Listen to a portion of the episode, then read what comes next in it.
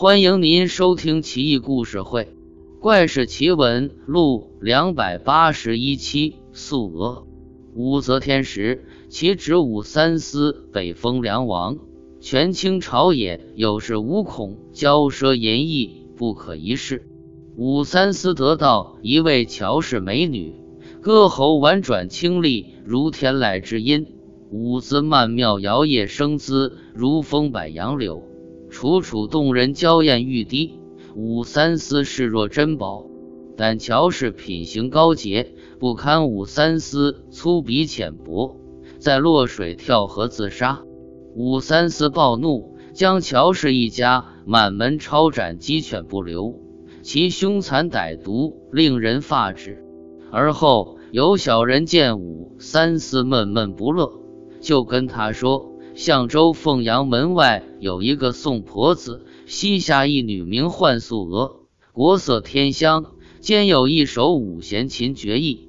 王爷要想得到她，花点金子就行，比那乔氏女更销魂啊！”武三思一听，眉飞色舞。当即派人携重金礼聘，素娥被带回来，果真名不虚传。武三思看一眼，早已魂飞魄散，狂喜之下大摆筵席，请百官来贺。当晚高朋满座，群贤毕至，唯独那言狄仁杰称病没到。武三思觉得狄仁杰不给面子，席间骂骂咧咧，含沙射影。宴席完毕之后，早有人告知狄仁杰。第二天早朝，狄仁杰一见武三思，就解释道：“王爷，不是我不给面子，昨晚老毛病犯了，脚长沙，足足拉了几十次，去你那儿实在不方便啊。再说，听闻您新的一家丽，满朝文武莫不啧啧称赞，我也想一睹芳容。你要再摆宴席。”请提前通知我，我一定第一时间赶到。武三思历来知道狄仁杰是武则天的股肱之臣，不但文韬武略，手握权柄，而且备受宠信，一时得罪不得。见他主动解释，也就就坡下驴，一笑置之。武三思回去告诉素娥，得意道：“人说狄仁杰刚正不阿，我看也不过如此。”谅他也不敢得罪我，素娥不禁担忧。狄大人是刚毅果决、正气凛然之士，不是风流淫邪之辈，王爷何必勉强他呢？再摆宴席，就别叫他来了。武三思哪里肯听，恶狠狠地说道：“谁敢阻碍我开心，我就杀他全家，绝不客气。”几天之后，武三思再次设宴。狄仁杰果真第一个来到，武三思高兴得合不拢嘴，特意请狄仁杰上座，亲自倒酒，殷勤备至。王公贵戚次第到来，见狄仁杰赫然高坐，不禁叹服三思之能耐。宾客到齐了，狄仁杰请武三思唤出素娥歌舞表演，以助酒兴。不料。老仆慌里慌张的出来禀报道：“素娥不知道藏哪儿去了，府内上下都找遍了，不见踪影。”举座皆惊。武三思涨红了脸，气急败坏，拍桌子骂娘，命令全府搜查。自己也不甘心，亲自到内室寻找。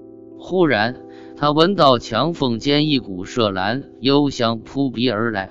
凑上去侧耳倾听，隐约素娥的声音，游丝般细微。武三思惊异不已，仔细查看，赫然看见素娥眼界藏行在缝隙内，只有一寸大小。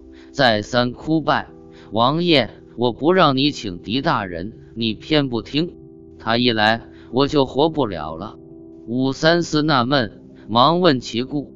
素娥说道：“我是个花妖。”上天派我下界，不为别的，就为诱惑王爷，使五州皇室声色犬马，不问世事。不久后，李唐皇室必定复兴，此乃天数，非人力可为。狄大人禀赋刚正，妖邪之辈见他，必被他的正气所伤，立刻灰飞烟灭。所以我躲在这，不敢见他。王爷待我深情厚谊，我有一句肺腑之言相劝，请您善待狄大人，千万别冒犯他，否则祸在不测。武氏一门恐怕有灭顶之灾啊！说完，素娥消失了。武三思吓坏了，面无人色的出来，称素娥得了重病，不能出来表演。所有人都意兴阑珊，见此离去。武三思挽留狄仁杰，谦卑有礼，战战兢兢，搞得狄仁杰也莫名其妙。第二天，武三思进宫见武则天。密奏此事，武则天也不禁仰天长叹道：“上天示警，不可不信啊！武氏一门果真这么讨人厌呀！”